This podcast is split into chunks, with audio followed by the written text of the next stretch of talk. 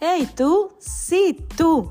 Si dentro de tus planes para este año está inmigrar a Canadá, no pierdas esta fabulosa oportunidad y toda la información que tienen nuestros amigos de Vámonos a Canadá. A ellos los encuentras en Instagram como arroba vámonos-a Canadá. No te pierdas esta oportunidad, ellos te pueden asesorar en todos los sentidos para que puedas llegar a este país de una manera legal y puedas hacerlo de una manera rápida y efectiva. Gracias, gracias, gracias por estar aquí.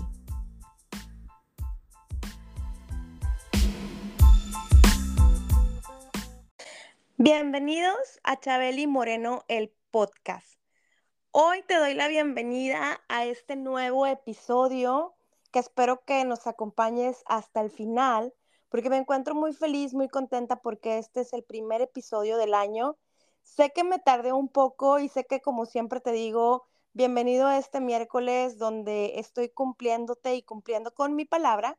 Sin embargo, es porque en el podcast hemos estado trabajando en traer cosas nuevas como tú nos has ido pidiendo y los comentarios que nos has ido ah, compartiendo y la verdad es que pues llegamos a la conclusión de que en este 2023 lo que buscamos es acercarte un poquito más a la información de cómo tener una mejor salud eh, física, pero también con la mezcla de tener un balance en tu vida, con la mezcla de tener eh, no solamente la salud física, sino también la salud eh, mental, también la salud ¿por qué no espiritual sin tocar eh, ningún, ninguna religión en particular?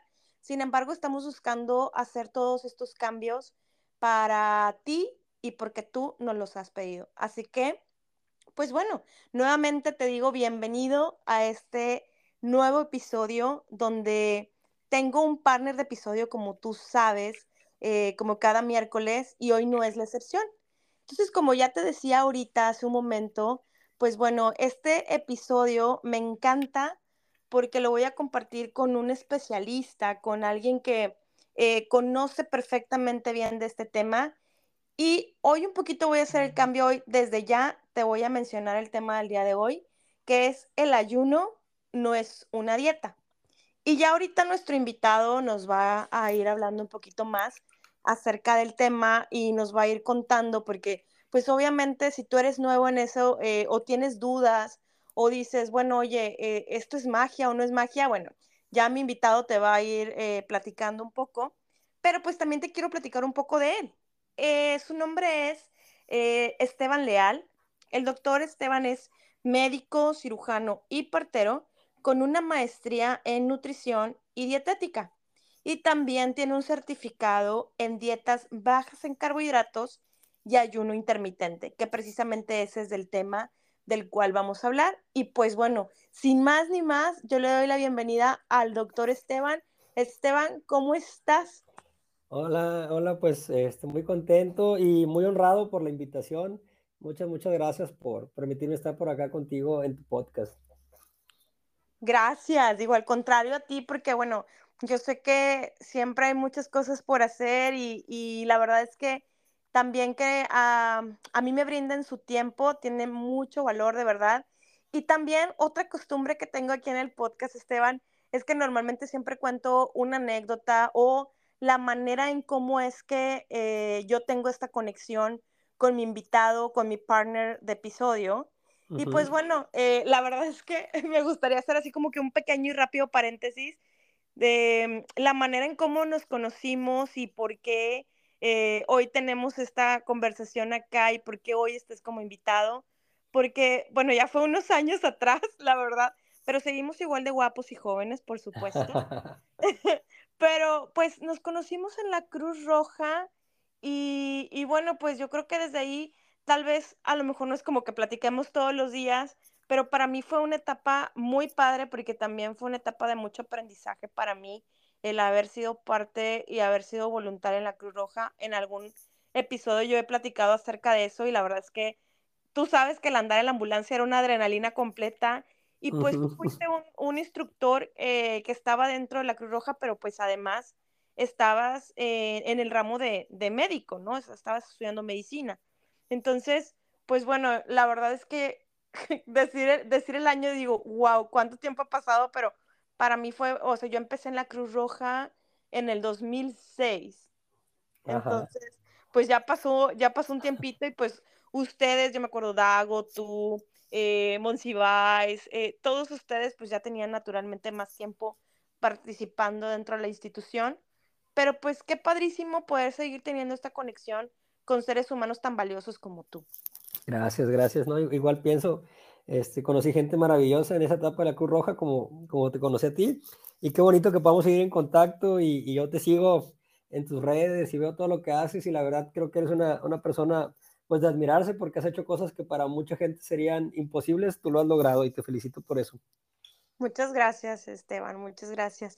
Y pues bueno, o sea, yo creo que, ay, yo soy súper ansiosa y desesperada a veces, pero la verdad es que también quiero aprender y como siempre digo, en cada episodio yo aprendo siempre algo nuevo, eh, pero sobre todo también hoy para las personas que siguen el podcast, pues vamos a empezar, empiezanos a contar qué onda con esto del ayuno intermitente. Eh, como bien decía el título, el ayuno intermitente no es una dieta, pero pues mucha gente tiene como muchos, eh, a lo mejor preguntas o cómo se debe de hacer, cómo se, cómo se lleva a cabo para tener una, un resultado exitoso. Ahora, tú que eres especialista y tienes este certificado en dietas bajas en carbo, pues ciertas personas también, eh, yo he escuchado, ¿verdad? Y obviamente aquí tú nos vas a aclarar todos, pero yo he visto, por ejemplo, muchos em, eh, información en Instagram que como también siempre digo, no todo lo que está en redes sociales es verdad, pero mucha gente dice que los carbos no son buenos, que son malignos, que no te van a ayudar en nada. Entonces, platícanos tú con tu preparación y con toda esta mezcla de lo que tú sabes, cómo es que va de la mano, porque me imagino que el ayuno intermitente con una dieta baja en carbohidratos van de la mano para poder lograr los objetivos de cada, de cada persona. Sí, pues mira, eh, primero, que nada te tengo que aclarar, ¿no? Que pues yo tengo ya 14 años dedicándome a esto de la nutrición y en realidad me certifiqué hace cuatro años en, en, las dietas bajas en carbohidratos y en el ayuno porque pues estuve mucho tiempo haciéndolo de otra manera, como lo aprendí en la maestría después de la carrera, y cosas que yo pensaba que eran verdad y cosas que yo pensaba que eran absolutas, pues después aprendí que no, o sea, igual la ciencia va cambiando, hay más maneras ahora sí de estudiar las cosas, podemos aprender que ah, cosas que decíamos antes estaban equivocadas, ¿no? Si hablabas conmigo hace cinco años, seis años, yo te hubiera dicho que, ¿cómo no vas a desayunar? O sea, es, es la comida más importante del día, no la puedes saltar. este, o entre más comidas hagas en el día, mejor, porque aceleras tu metabolismo. Ese tipo de cosas, pues se decían antes, ¿no? Y yo las repetía porque así me lo enseñaron, pero después, pues va uno viendo más evidencia científica actualizada y te vas dando cuenta, pues que no, no es del todo cierto. Tampoco creo yo en que hay que ser absolutistas porque ahí, ahí podemos equivocarnos muchas personas en decir, los carbos son malos y sí, para todos, tampoco podemos decirlo así. El ayuno es bueno, para todos tampoco tal vez. O sea, eh, no, hay, una escala de grises entre el, entre el blanco y el negro que es muy importante que revisemos. Por eso, eh, cualquier cosa que, que, uno quiera empezar es importante hacerlo de la mano de un profesional de la salud, documentarse bien y no hacerlo nada más a la ligera porque lo, porque te lo recomendó una comadre o porque la vecina te pasó ahí una receta, no, hay que, hay que ver bien cada caso en específico si va a aplicar o no para ti este, y hacerlo así, digamos, de una manera más inteligente. Ok, sí, claro, porque bueno, ahorita que mencionas esto es muy cierto, o sea, cuántas veces, y me incluyo, ¿eh? O sea, levanto la mano cuando eh, la mejor amiga fue al nutriólogo y le dio una dieta y y estamos viendo que la amiga le está súper mega funcionando, entonces es como que, ay, pásamela, pásame la dieta. Y la realidad es que no, o sea, debemos de tener en claro y debemos de estar súper conscientes de que esto no es, o sea, no es así, o sea, cada quien, cada metabolismo, cada ser humano somos diferentes y que debemos llevar un régimen eh, muy único y muy concreto para cada quien. ¿Cierto? Así es, sí, y fíjate, en redes, por ejemplo, yo estoy muy activo en, en, algunas redes sociales y de repente hay por ahí peleas, ¿no? De que eh, el, el, team carbohidratos y el team keto, ¿no? Y luego se están echando los nutriólogos o los médicos entre ellos y sale el cuate así de que súper musculoso, ¿no? Nutriólogo y comiéndose unas galletas María o echándose su rebanada de pizza y diciendo, miren cómo estoy y yo como carbos, ¿no? Este, entonces hay peleas así con, de ese tipo y la verdad es que pues no va a ser lo mismo para una persona así musculosa, que hace dos horas de ejercicio al día, que está en su porcentaje de grasa ideal. No va a ser lo mismo para él que se coma unas galletas o que se coma a lo mejor ahí un poco de espagueti, a que lo haga un diabético mal controlado, con resistencia a la insulina, con hígado graso. Son panoramas completamente diferentes y hay que ver qué es lo que se le adecua más a cada quien.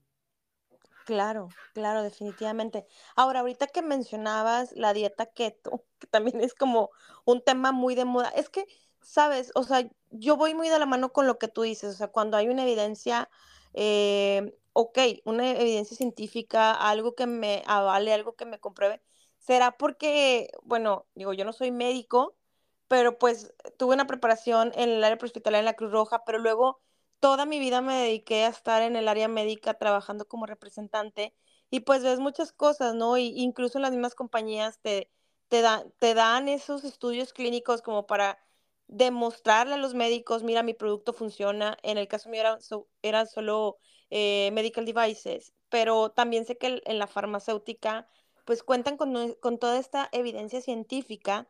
Yo voy muy de la mano con eso, ¿no? Que si ya tienes una evidencia de que, de que esto funciona, está perfecto. Sin embargo, em, tú sabes que, eh, ah, voy a hablar de Monterrey, ¿no? No quiero generalizar toda la República, pero Monterrey somos muy de modas.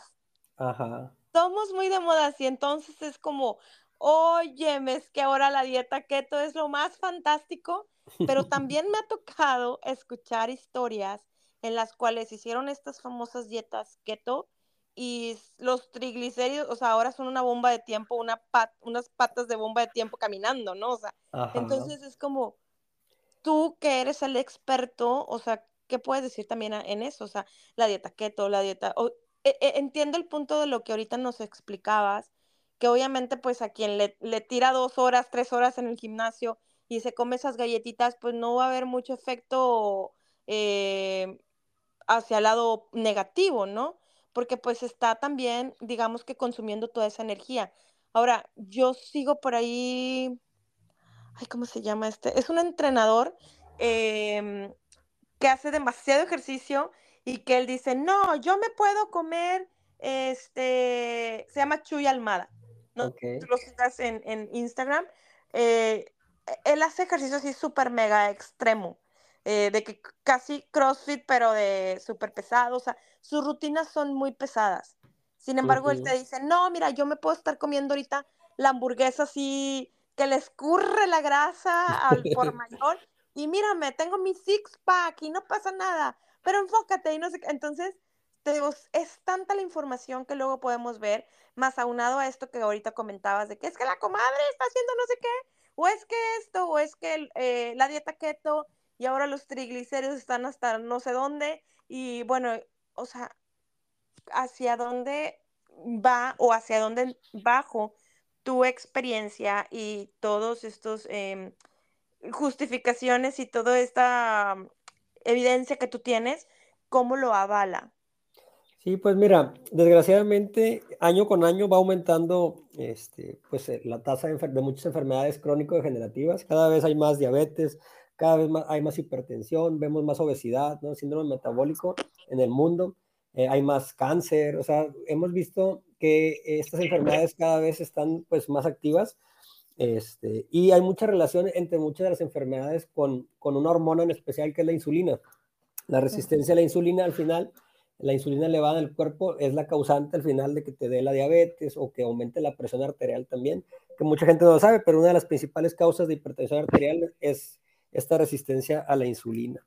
Entonces, pues han dado muchas guías en Estados Unidos, que Lola sigue todo el mundo desde hace 60 años, que evidentemente pues no han funcionado porque cada vez está peor la cosa y las guías que nos enseñaban que la base de la pirámide tenían que ser carbohidratos, no pan, cereales, así trigo, pues hemos visto que no ha funcionado esta táctica que han estado implementando, ¿no? Eh, y eh, pues ahora la evidencia, la, revolución, ahora sí nutricional, pues está enseñando que hay otro camino que es el que deberíamos de seguir, ¿no? Donde debemos de bajar un poco más los carbohidratos y ponerle más atención a las grasas sanas que son importantes para el cuerpo. Entonces, este, es, es, lo que estamos haciendo, por eso se ha puesto más de moda las dietas, las dietas low carb y las dietas cetogénicas, porque mucha gente ha encontrado ahora sí eh, la, la solución para sus enfermedades, para dejar medicamentos, para bajar de peso y sentirse como nunca, que finalmente es lo que queremos, ¿verdad? Claro, claro, no, definitivamente. Y creo que, digo, bueno, yo ahorita me viene como el flashback, que es cierto, o sea, a lo mejor sabemos que la, la diabetes no se cura, pero sí podemos llegar a remisionarla si tenemos eh, un cambio de hábitos y una dieta adecuada. Yo tengo cientos de pacientes, cientos de pacientes que hemos revertido su diabetes tipo 2 gracias a la alimentación, ¿no? De hecho, algo que les platico siempre, eh, el padre de la diabetes en Estados Unidos, si tú lo buscas, eh, se llama Elliot P. Joslin, este doctor, uh -huh. él, él, en 1890 creó un manual especial para los diabéticos porque en aquel entonces la tasa de mortalidad era altísima, ¿no? O sea, morían los diabéticos este, eh, en pocos años y, y, bueno, su mamá, su tía murió de diabetes y luego su mamá la diagnosticaron y decidió poner cartas en el asunto y creó un manual alimenticio para el paciente diabético para prolongar la vida de su mamá, para salvarla este, y que le durara más años.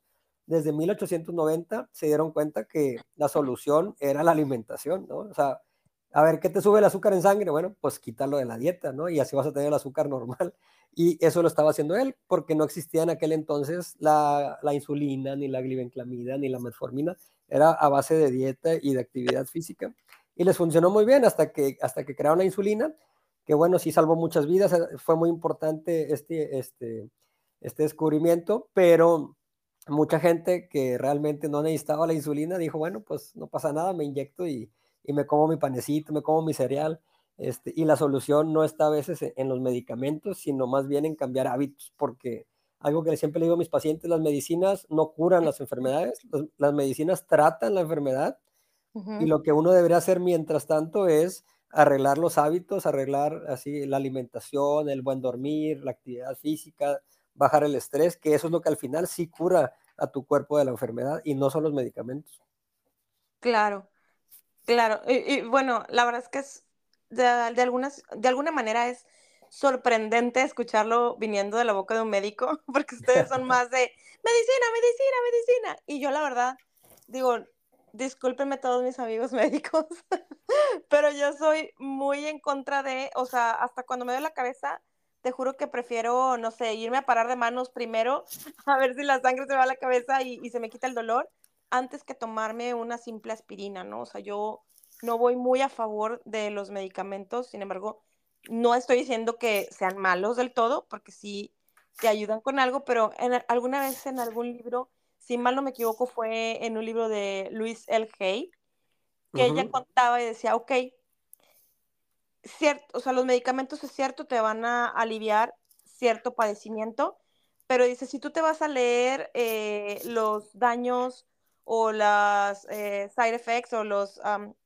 efectos secundarios, eh, te vas a poder dar cuenta cuál va a ser tu siguiente enfermedad. Entonces decía, no, por Dios, o sea, la mayoría trae side effects, o sea, es como, pues sí, lastimosamente a veces te curan una cosa y otras no, pero bueno, no Así quiero andar es. en este tema, sin embargo es cierto. Bueno, porque, yo sí, yo sí dejo medicamentos a algunos pacientes, ¿no? Tengo pacientes que llegan aquí conmigo y al revisarlos, porque yo los reviso bien cuando llegan al consultorio, reviso su presión arterial, por ejemplo, y muchos que ni siquiera sabían y traen la presión de 160, 170 so, sobre 90. Y digo, ¿sabes qué? Hay que comenzarte medicamento porque la presión está muy mal. No, claro. doctor, pero yo no quiero tomar mi... Le digo, no, tienes que tomarlas porque estás haciéndole daño a tu cuerpo en este momento, claro. pero no va a ser para siempre. Vamos a comenzar el plan alimenticio, vas a empezar a dormir mejor, vamos a, a darte a lo mejor algunos suplementos que, que te estén faltando, no sé, hay que hacer una revisión bien del paciente y espero, ya con la misma alimentación, después de unos meses, quitarte el medicamento de la presión. Pero ahorita en este momento sí es necesario. O sea, yo sí prescribo medicamentos, así como médico, pues sé que lo puedo hacer eh, en algunos casos puntuales, pero siempre con la idea de que no sea para siempre, sino más bien regular otras cosas y luego ya quitarlos.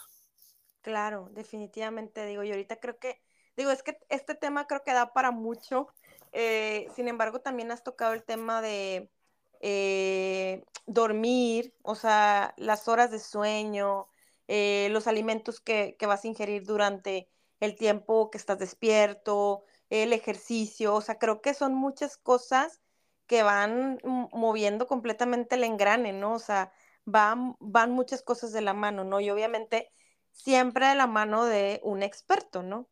no podemos estarlo haciendo solos y creo que eh, ahorita que decías, bueno, me llegan pacientes que ni siquiera sabían de que traen una presión arterial demasiado alta, pues la realidad es que em, yo sé que a lo mejor muchos que no conocen o simplemente pues no están tan, tan involucrados en el tema, pues no lo hacemos regularmente, pero también valdría la pena invitar a la gente, ¿no? A que pues de pronto ser un poquito más periódicos en estarnos haciendo pues a lo mejor un estudio general de sangre, este, no sé, de orina, tomarnos la presión, para estar también em, buscando la prevención, ¿no?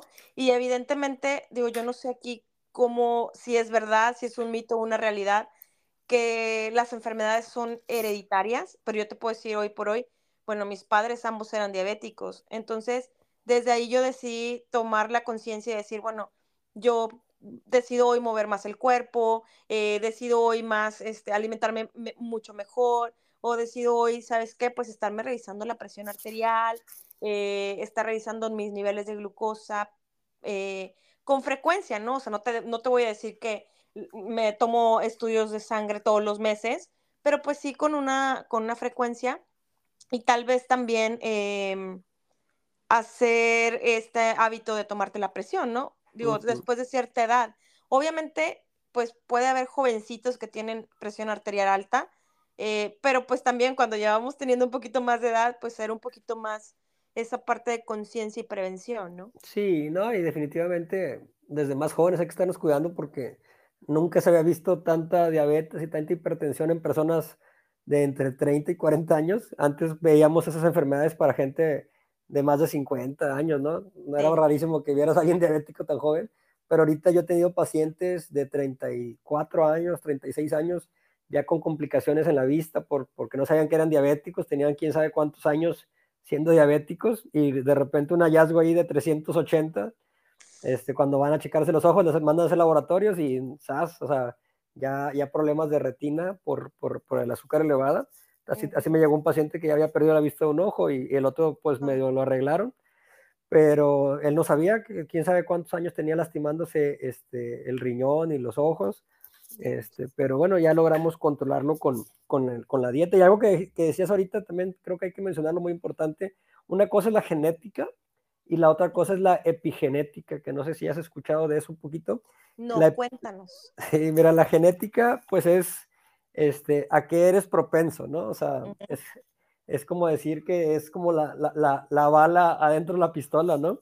Este, O sea, puedes, puedes tener genes que te hacen propenso a obesidad, porque sí hay muchos genes para que te hacen propenso a esto, genes para hipertensión, para diabetes, para cáncer. Bueno, ahí están las balas cargadas, ¿no? En la pistola de lo que te haya tocado, pero la epigenética es si accionas o no accionas esta pistola, ¿no? La epigenética es todo el medio ambiente eh, o sea, alrededor tuyo, qué es lo que estás haciendo, como decías ahorita, que te estás revisando periódicamente, que haces ejercicio, que duermes bien, que te alimentas sanamente, y personas que pueden ser muy propensas a diabetes o hipertensión, se cuidan y se cuidan y no les aparece nunca o les aparece ya a los 80 años, ¿no? A los 70 años, este, y muy leve, y eh, este, lo, puedes, o sea, lo puedes prevenir. Eso es lo importante, que sepas que no estás condenado o condenada toda tu vida ya a ser diabética eh, lo puedes prevenir mediante la epigenética.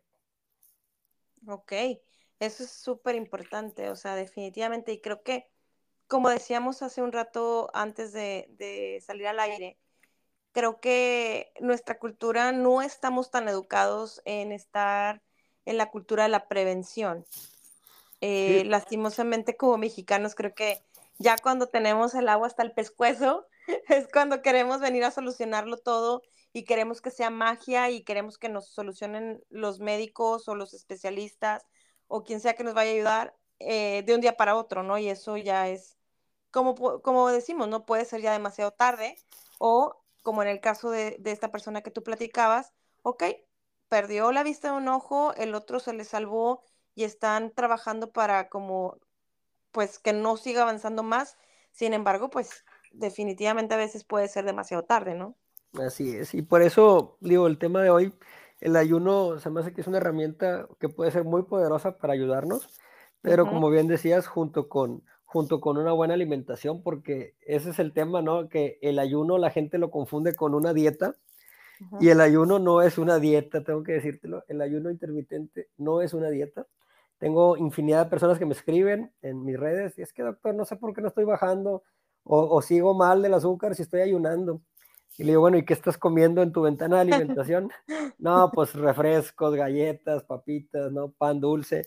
Digo, no, pues no se, no se trata de romper el ayuno con, con un pan dulce, sino más bien de cambiar también tus hábitos eh, alimenticios, ¿no? El ayuno intermitente, pues simplemente es en cuánto tiempo vas a comer del día y en cuánto tiempo no. O sea, eso, eso es el ayuno intermitente, Programa, programación en el tiempo de tus alimentos. Entonces, un ayuno clásico, el que más el que más vemos para, para, para iniciar es el 16-8. ¿Qué, quiere decir, ¿Qué quiere decir esto? Que son 16 horas sin alimento y 8 horas de comida. Ok. Este, entonces, por ejemplo, eh, ahí lo que hacemos es decirle a la persona, ¿sabes qué? Intenta cenar temprano, que eso es muy sano también, ah, metabólicamente hablando. Intenta sí, es mucho mejor. Ajá, exacto. Este, de hecho, hay muchos estudios ahora, mucha evidencia de que el ayuno es mejor si es saltando la cena, por decir, que saltando el desayuno, por la cuestión hormonal, pero ahorita lo platicamos más adelante a, fondo. Ok. Para iniciar el ayuno, a los principiantes yo les digo, pues comienza cenando temprano. Si cenabas a las 8, por decir, o 9, pues cena a las 7. A las 6, ok, a las 7. Sí, por decir, vamos a decir a las 7, ¿no? Para que no sea tan brusco el, el golpe. Ajá. Eh, cenas y a las, a lo mejor 3, 4 horas ya te vas a dormir. Cuentan esas 4 horas, duermes tus 8 horas ya llevas 12 horas, te levantas en la mañana y ya solamente es esperar unas 4 horas más hasta las 11 de la mañana para romper el ayuno y ya estarías haciendo 16 horas sin alimentación, ya es un ayuno intermitente. Ok, ok. ¿Y, esto o se lo puede hacer alguien que nunca en la vida ha practicado el ayuno y lo puede hacer eh, desde el día cero? Mira, hay mucha gente que, que sí se lo avienta así, ¿no? Este, que no sabe ni qué onda y lo hacen por su cuenta, así, empíricamente, y les va bien, ¿no? Eh, hay mucha gente que tiene aguante porque, de hecho, hoy vi una paciente nueva, este, que me estaba diciendo eso hace ratito, me dice, no, es que yo ah, no desayuno a veces y por mi ritmo de trabajo ni me da hambre, y ya que salgo a trabajar a las cuatro, no sé, es cuando empieza el problema del apetito, el problema es que dice como panecitos, galletas, pizza, hamburguesa, entonces le digo, no, pues ahí está, o sea, estás ayunando, pero rompiendo el ayuno con comida muy mala. Entonces, este, y, pero ella tiene el aguante, ¿no? O sea, tiene, ya tenía ese aguante, ella sí puede hacer ayunos junto con la dieta. Prolongados. Porque, ya lo estaba haciendo desde antes, así es. Pero en, lo que yo hago con mis pacientes es primero cambiar la alimentación antes de hacer el ayuno, primero hacerles una, una dieta low carb o una dieta keto, eh, y cuando su cuerpo ya se los pide, que normalmente en la mayoría de mis pacientes sucede como a la semana, dos semanas, eh, me hablan para decirme, doctor, no sé qué está pasando, pero no tengo hambre. ¿Qué pasa si no desayuno? No, es que no me entra, ¿no? O ¿qué mm. pasa si no ceno? Bueno, ahí le digo, bueno, ya, ahora sí es el punto. Estás listo. Exacto, ya estás listo para comenzar con los ayunos intermitentes y empezamos a programarle dos o tres por semana, tampoco diario, a mí me gusta que sea intermitente en el tiempo también, o sea, que sea un día sí y un día no. Y, y comenzamos la, la, travesía del ayuno intermitente y les va muy bien. Este, una pregunta muy frecuente es qué sí qué no comer en, en, tus 16 horas, ¿no? ¿Qué se puede? ¿A poco no va a tomar ni siquiera agua? No, sí. El ayuno, hay muchos tipos de ayuno, pero el ayuno tradicional que, que estamos hablando ahorita, eh, se busca que sea solamente tomar agua, agua mineral, Café o té o mate, si hay gente por acá de Argentina. Este, el mate también, eh, nada más que sean sin endulzar. Café negro, así sin, El té completamente plain. Así es, aún, o sea, porque hay gente que me dice, es que yo le pongo stevia o le pongo monk fruit. Ah, igual no, no, se puede en el ayuno tradicional. Hay ayunos líquidos, que es otro tipo de ayuno con, con diferentes beneficios, en el que si puedes incluir en tus horas de ayuno eh, a lo mejor eh, algunos jugos verdes o aceite de coco en tu café o, o caldo de huesos. O sea, hay, hay maneras de hacerlo, pero todo lo que se consume es líquido. Se llaman ayunos líquidos. El ayuno tradicional, que es el que yo le dejo la mayoría de mis pacientes no, no lleva nada de calorías, es simplemente agua, agua mineral, café o té. Claro, a las 8 horas, en las 8 horas de alimentación, ya ahí sí puedes meter eh, lo que quieras, ¿no? De, de, bebidas dentro de tu plan, pero en las 16 horas nos limitamos a lo que ya dije. Claro. Oye, bueno, pero ahorita que dices, y hay que otra vez aclarar, o, o, a mí más bien me quedó la duda.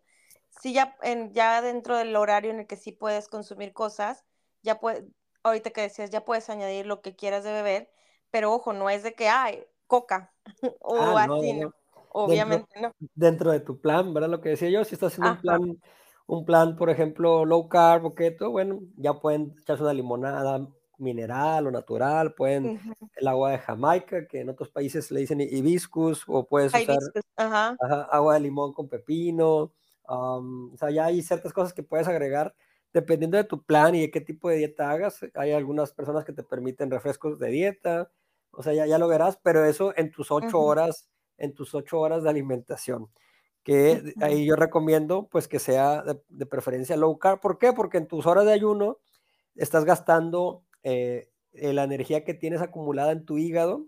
El, hígado puede guardar glucógeno, o sea, el azúcar, eh, de, una manera especial. Tenemos un tanque de reserva, así como los coches tienen un tanque de reserva. Nosotros tenemos un tanquecito de reserva en el hígado, eh, en forma de glucógeno hepático. Entonces, cuando no comes, pues este, los beneficios es que finalmente dejas descansar a tu sistema digestivo, está descansando el páncreas de estar produciendo insulina, estás dejando descansar pues a todo, ¿no? Al esófago, al, intestino delgado y grueso. Y eh, la energía está viniendo de esa reserva de glucógeno hepático, que tiene o sea, una capacidad limitada. Normalmente la mayoría de la gente a las 16 horas puede estar ya acabándose su reserva y logran entrar en un estado de cetosis leve, muy leve. este, ya si, si tienen muy buen estado metabólico y hacen ejercicio, tal vez entran en una, cetosis moderada, pero la idea es que cuando ya rompes el, eh, el ayuno, pues que sea con alimentos bajos en carbohidratos para continuar con el tema de la cetosis. Claro, claro, claro. Ok, ahorita que decías esto, porque también es una, es una nueva tendencia, bueno, al menos, a lo mejor existe desde hace mucho tiempo, pero ahorita es más frecuente escuchar el famoso caldo de huesos. Sí, no, es muy, muy bueno el caldo de huesos, la verdad que tiene muchas propiedades, eh, mucho colágeno, muchos minerales, es muy bueno, para mi gusto es muy bueno. Este, pero claro, no es mágico igual, ¿no? O sea, me echo una tacita de caldo de huesos, pero sigo comiendo mal todo el día, pues no te va a servir de mucho. Hay que corregir el, problema original y después implementamos eso, ¿no? Entonces, pues el, ayuno a mí me ha encantado. Este, no todos lo pueden hacer, ahorita, ahorita te platico quiénes sí, quiénes no, pero eh, para las personas que pueden hacer este uso de esta herramienta poderosa, pues trae múltiples beneficios, te va a dar mucha energía, al formar estas cetonas, al final de, del ayuno vas a sentir como que más pila, contrario a lo que mucha gente cree, normalmente te sientes más enfocado porque el estar así como con la comida, mucha gente después de comer le da el bajón y le da sueño, acá no te da el bajón, te pone tus cuerpos en un estado más como de alerta, entonces te concentras mejor para el estudio o en el trabajo, entonces eh, son algunos de los beneficios, la regulación de la insulina, o sea, las personas que que tienen presión alta, que tienen prediabetes o diabetes, les va a ayudar mucho a regular más su insulina y por ende su glucosa. Este, tiene propiedades antiinflamatorias también, te va a ayudar mucho a que tu cuerpo se desinflame, eh, si trae dolores crónicos, ayuda mucho a, eliminarlos. Hay por ahí una, mucha gente en redes que habla de la autofagia, no sé si lo has escuchado. No. Como una de las propiedades del ayuno, que sí existen, pero en realidad no, no comienzan con el de 16 horas. Eh, el, el, la autofagia comienza cuando ya tienes 20 horas de ayuno o más, pero es una, una... ¿Perdón? Ya es como muy extremo, ¿no? 20 horas. Sí, no, digo, pues hay gente que hace más horas. Yo, yo he hecho incluso ayunos de 50 horas, pero no los hago tan seguido. O sea, los ayunos prolongados, cuando ya hablamos de 24 horas o más, yo sugiero hacerlos una vez por mes para fines terapéuticos, como lo que hablábamos ahorita de la autofagia, que significa auto de uno mismo, ¿no? Y fagia de comer. Entonces, como comerse a uno mismo, eh, no como mucha gente, luego los haters que dicen, ah, es que estás perdiendo masa muscular, ¿no? la autofagia eh, promueve incluso la, la, preservación de masa muscular, aumenta la hormona de crecimiento, la testosterona, pero este, lo que se come son células viejas de tu cuerpo. Esas, esas células, a lo mejor en el sistema digestivo que ya no están funcionando muy bien, pues el cuerpo va y las come, ¿no? Se empieza a alimentar de las células que ya no deben estar ahí y al tener aumentado ahí este, la hormona de crecimiento, se estimulan también las células madre y hay, hay regeneración, hay un rejuvenecimiento celular y pues mejora muchas cosas en tu cuerpo, ¿no? El proceso de autofagia es muy bueno, pero normalmente eso, eso, lo vemos ya en, en ayunos más prolongados. Ok, ok. Sí, claro. Ahora, bueno, esto está interesante, ¿no? Que haya como una renovación en todos los sentidos. Y, y me hiciste que me, que me acordara. Yo tengo una amiga aquí en Canadá, eh, ella es de la India. Eh, ella fue mi maestra cuando yo llegué aquí y luego ya después nos hicimos amigas y eh, la verdad es que a mí me súper sorprende porque, no sé, nunca lo he practicado un fasting así de decirte, ¿sabes qué? Estoy tres días sin comer, no lo sé, mi mente, yo sé que la mente es muy poderosa, pero mi mente me dice, no, yo creo que no pudieras. Y a lo mejor y sí, o sea, yo creo que todo el mundo tenemos la habilidad y pudiéramos lograrlo, podemos lograrlo definitivamente, pero ella justamente hablaba de esto, o sea, no lo mencionó así como autofagia, sin embargo, eh, ella decía que al momento que ella practica estos ayunos de tres días de solamente agua y si acaso té, sin, o sea, como bien, bien menciona, sin, sin azúcar y sin nada, ella habla de esta renovación. Y, y, y, tal vez lo aterriza también en el área espiritual, porque tú sabes que la gente de la India son personas muy espirituales y todo este tema de la ayurveda eh, lo practican ellos demasiado. Eh, sin embargo, ella me, platicaba de esto, ¿no? De esta conexión también de renovación, de esta conexión espiritual, del por qué ella hace estos fasting de tres días. Sí, pues de hecho, en la mayoría de las religiones, ahorita que lo mencionas, Chabeli, en la mayoría de las religiones, pues hay, hay por ahí periodos de ayuno, ¿no? Este, Porque sí tiene una conexión también espiritual.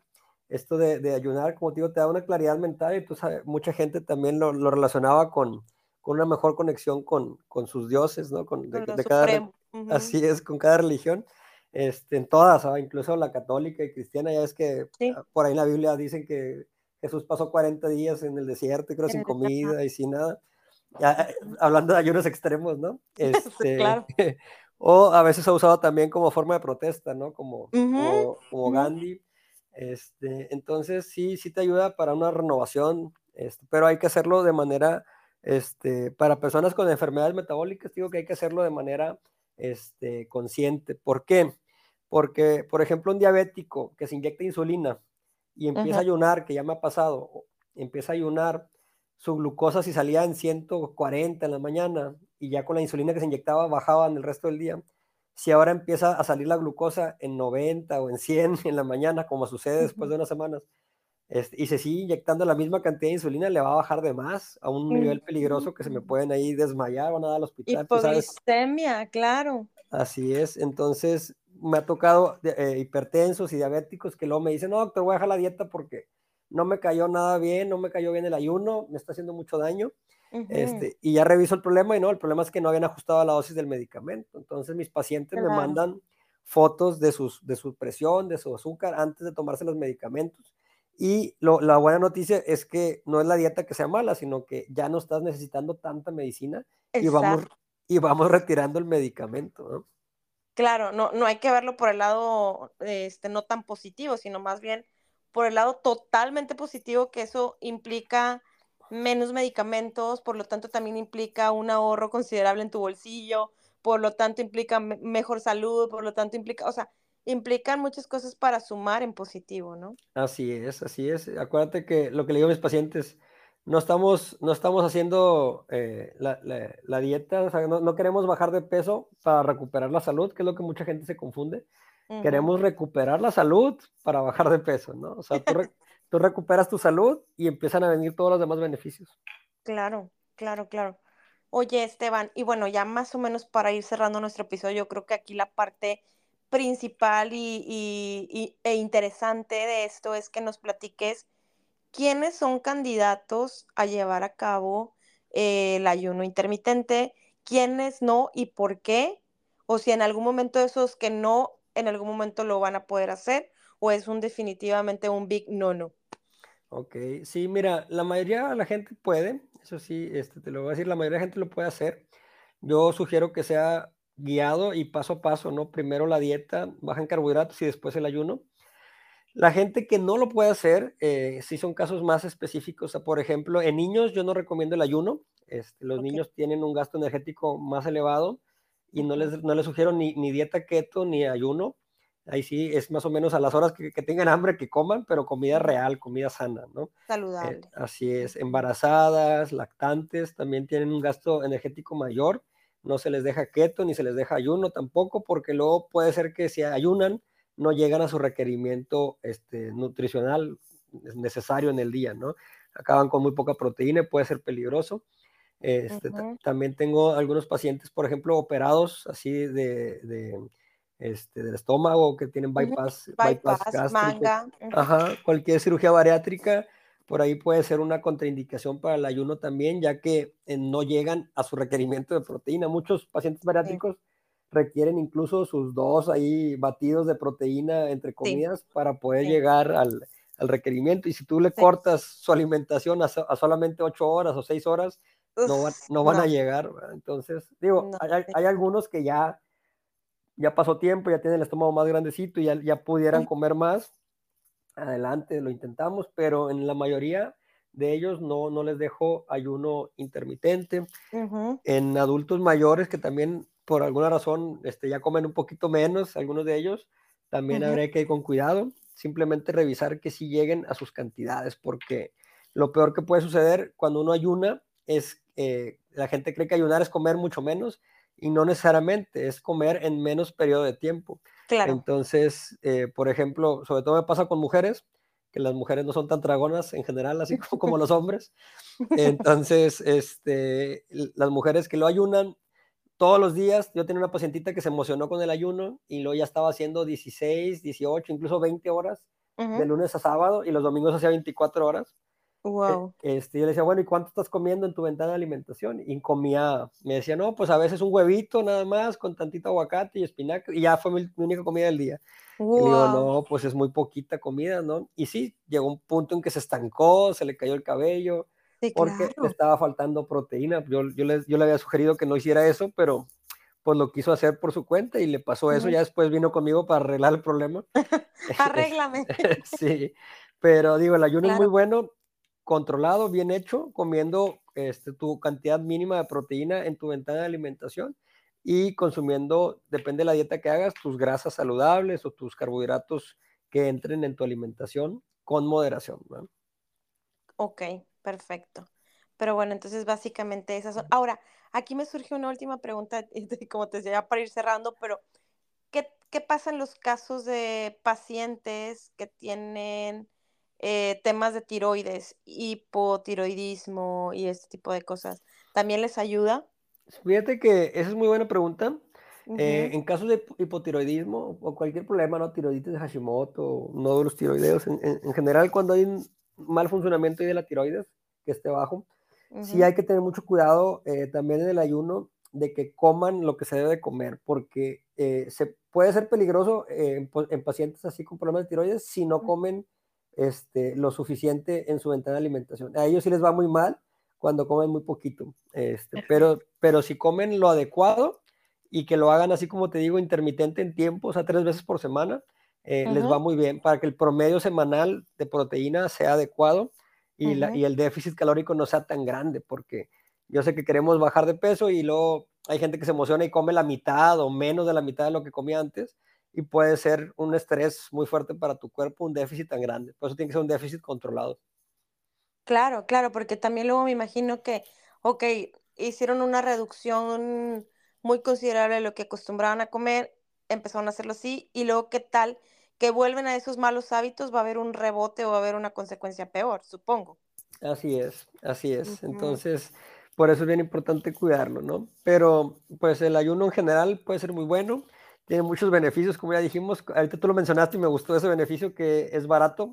o sea, no es agregar un suplemento, no es agregar algo, sino quitar. Entonces, básicamente ahorras en despensa, ahorras en lavar platos, ahorras en estar pensando qué voy a desayunar o qué voy a cenar, o sea, tiene sus, beneficios y sobre todo que van a ayudar a eh, reducir tus niveles de insulina, a corregir muchos problemas digestivos y a darte mucha energía. Fantástico, me parece más que perfecto. Y bueno, seguir aclarando que sí pueden tomar agua, que sí pueden tomar algún té, que sí pueden tomar café completamente negro. Y eso no significa que rompimos el ayuno, ¿cierto?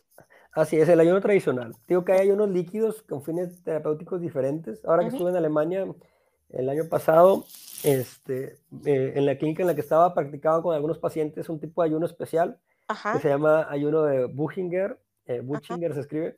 El Buchinger, este tipo de ayuno es un ayuno líquido que es por más tiempo, o sea, son varios días y tiene un consumo de 500 calorías aproximadamente por día, por día en forma líquida, ¿no? En forma de jugos, de jugos de frutas, jugos de verduras, caldo de huesos, todo ese tipo de cosas, hasta llegar a las, a las 400, 500 calorías. Y el ayuno así era por 11 días, de 11 a 14 días. Ok, wow. Mira, yo, yo sí empecé a tomar el caldo de huesos y la verdad, te soy franca, sí me hace sentir súper llena. O sea, me lo tomo en ayunas, le pongo tantito limón para que, no sé, soy fanática de limón, no sé si esté bien o esté mal. Sin embargo, o sea, me mantiene toda la mañana sin necesidad de, o sin esa eh, ansiedad por querer comer algo. Muy bien, qué bueno. Sí, la verdad es que es un tipo de ayuno líquido, por ejemplo, y te va a dar muchos nutrientes. En pacientes, por ejemplo, con permeabilidad intestinal, les va súper bien con el caldo de huesos porque aporta mucho colágeno que ayuda a arreglar ese problema del intestino. Entonces trae muchas cosas muy buenas, de que luego quieren buscar fuentes de colágeno, comprar colágenos así muy caros en polvo, pues el, mejor colágeno que yo he visto por ahí es el de el caldo, caldo de huesos. Oye, y sabes qué, bueno, al menos aquí, y lo digo para la gente que me escucha, que vive aquí en Canadá y, y que vive, o, o, que conocemos este, este market que se llama Central Market, es un es un em, como tipo HIV pequeño, pero es una tienda em, asiática. Y la verdad oh. es que a mí me ha sorprendido tantísimo, pero tantísimo, la cantidad de productos y de cosas que yo encuentro ahí. Yo, yo te lo juro que soy feliz en esa tienda porque encuentro, eh, por ejemplo, sábila fresca, encuentro nopales, encuentro muchos productos que no encuentro en el Walmart o en algún otro super aquí. Entonces, eh, ayer precisamente eh, me sorprendió bastante que no, yo no le había prestado atención, pero como ahora ando muy into en el tema del caldo de huesos, eh, me encontré una charola que decía literal chicken bone. Y yo dije, me la llevo. Y costaba un dólar con 50 centavos. Era una cosa enorme. Ay, no, bueno, pues me la traje yo así volada. Puse la Instapod, eché, lo, e, eché todo lo que venía en la charola. Este, literal, hasta se veía el pescuecillo del pollo. Este, pero la realidad es que no sabe mal. Una amiga me decía justo ayer, oye, es que ya ves que en ciertas dietas la grenetina y cuando abres la grenetina apesta y huele terrible. No te apesta el caldo de pollo, el caldo de huesos. Y yo, no, o sea, es como un consomé, como algo, o sea, no, incluso no sabe mal, digo, obviamente, este, yo creo que la cocción lenta y todo ayuda, pero pues digo, obviamente, pues hay que ir siempre con el experto y, que nos, que nos diga que sí, que no, pero definitivamente, o sea, por ejemplo, aquí que ahorita estamos a temperaturas bajas, hay mucha nieve y todo, pues un caldito calientito en la mañana, yo creo que es caldito de pollo para el alma y me ha, caído muy bien, o sea, pero otra vez, no lo que a mí me haga bien quiere decir que a todo el mundo le hace bien. Así es, exactamente. Sí, no, de hecho por ahí este, me gustaría compartir una, frase de Hipócrates, no sé si eh, lo ubica, que era el padre de la medicina este, moderna. Este, Hipócrates tenía una frase que decía, comer cuando estás enfermo es alimentar a tu enfermedad. Este, por eso eh, él recomendaba ayunos también en pacientes enfermos desde hace 2500 años. Entonces, imagínate. Esto no es nuevo, esto no, es moda. esto no es nuevo. Se puso muy de moda ahora por, no sé si escuchaste de, este biólogo japonés que ganó un premio Nobel hace, hace unos años, en el 2006 me parece que fue. Ganó un premio Nobel y de ahí empezó como que a ponerse muy de moda todo esto del ayuno, porque él, él comprobó los beneficios que tenía este, el ayuno, ¿no? En el cuerpo. Mm. Entonces, y se ganó un premio Nobel por esto, por lo de la autofagia que te comenté. Ajá. Yoshinori Ozumi se llama en japonés. Entonces, de ahí empezó a haber mucha evidencia, se hizo muy popular también otro doctor que ya hablaba él del ayuno y con esto del premio Nobel como que también creció más él, el doctor Jason Fung, Jason Fung, de hecho él está en Canadá, es un, es un nefrólogo canadiense. Ok. Este, y, tiene un libro buenísimo que se llama El Código de la Obesidad. Y allá él habla de los ayunos y habla de, de, cómo la insulina es el principal problema en, en, muchas de las enfermedades. Entonces, este, pues sí, no es nada nuevo, tiene mucho tiempo estarse usando y, y tiene muchos beneficios. Así que, que, yo creo que es importante que cuidemos la alimentación, estos hábitos y, y, este, de hecho, otra frase de Hipócrates con la que me gustaría cerrar ahí contigo es esta que, dice eh, que, tu medicina, que tu medicina sea tu alimento y el alimento sea tu medicina. Buenísimo. sí, sí, no, no hay que dejar que nos den solamente las pastillas para siempre, sino buscar que el, que el alimento sea tu medicina. Sea la medicina, exacto. Concuerdo totalmente contigo. Y pues bueno, Esteban, la verdad es que súper agradecida por este tiempo que, que le has brindado a, al podcast, a mí y a toda la gente que nos escucha. Y pues obviamente, como siempre lo digo, y no lo digo, de verdad no lo digo por este, quedar bien ni nada, las puertas del podcast están abiertas. Eh, cuando quieras regresar, creo que puedes aportar muchísimo y tienes muchos temas este, de mucho interés y sobre todo esto, ¿no? Que todo el mundo buscamos, sobre todo más también en estas fechas, ¿no? De acaba de empezar el año, tengo mi propósito, eh, pero como siempre digo también, bueno, vamos a ponernos propósitos concretos, ¿no? No nada más decir, ah, este año 2023 quiero bajar de peso, ¿no? Sino decir, ok, este año 2023 quiero bajar de peso para estar más sano, para estar más, pero voy a bajar 10 kilos, o sea, ponerlo como más puntual todo, esos objetivos que tú hoy tienes en tu vida, si es el de bajar de peso, como de lo que hemos estado hablando, pues bueno, vamos a ponerle cuánto quiero bajar, vamos a ponerle cuándo y, y el motivo, ¿no? O sea, darle esa ilusión a ese propósito, ¿no? Y, y el motivo yo creo que siempre va a ser, todo el mundo queremos estar bien, estar sanos y vivir muchos años. Así es, así es. Muy bien. No, pues cuando gustes, yo encantado de volver acá al podcast, que la verdad está haciendo un excelente trabajo y, este, y me siento en verdad muy honrado de, de, ser parte de esto, ¿no? en un capítulo de tu podcast. Muchas gracias, Esteban, muchas gracias. Eh, muchas gracias por toda esta información que nos aportaste y sobre todo muchas gracias a ti que llegaste hasta el final de este episodio. Pero antes ya de decirte adiós y cerrar con mi frase favorita, antes de que se me olvide, de verdad, Esteban, compártenos tus redes sociales para que la gente te siga. Sí, igual lo pueden buscar así como Doctor DR, DR Esteban Leal, en, Facebook, en Instagram, en, en, TikTok me pueden encontrar así. Y YouTube también tengo un canal este, con muy buena información por ahí. Incluso tengo retos gratuitos para, para la dieta keto, que si uno quiere probarlo puede entrar ahí y empezamos a implementar el ayuno dentro de algunos días. Tengo un reto de 10 días gratuito. está como una lista de reproducción en mi canal de YouTube, así que cualquiera que quiera ir a buscarme por ahí, este, pues con mucho gusto puede comenzar el reto y ya si después queda algo más personalizado, pues será un placer poderlos atender. Atiendo gente vía online, ya tenemos cuatro años haciéndolo así con miles de pacientes en, en 24 países. Excelente. Fantástico. El, el YouTube también está igual. DR Esteban Leal. Así es. Ok, fantástico. Bueno, pues ya escuchaste las redes sociales de Esteban y ahora sí, te vuelvo a agradecer que hayas llegado hasta este momento y pues recuerda que te abrazo con el alma y Dios primero. Oh.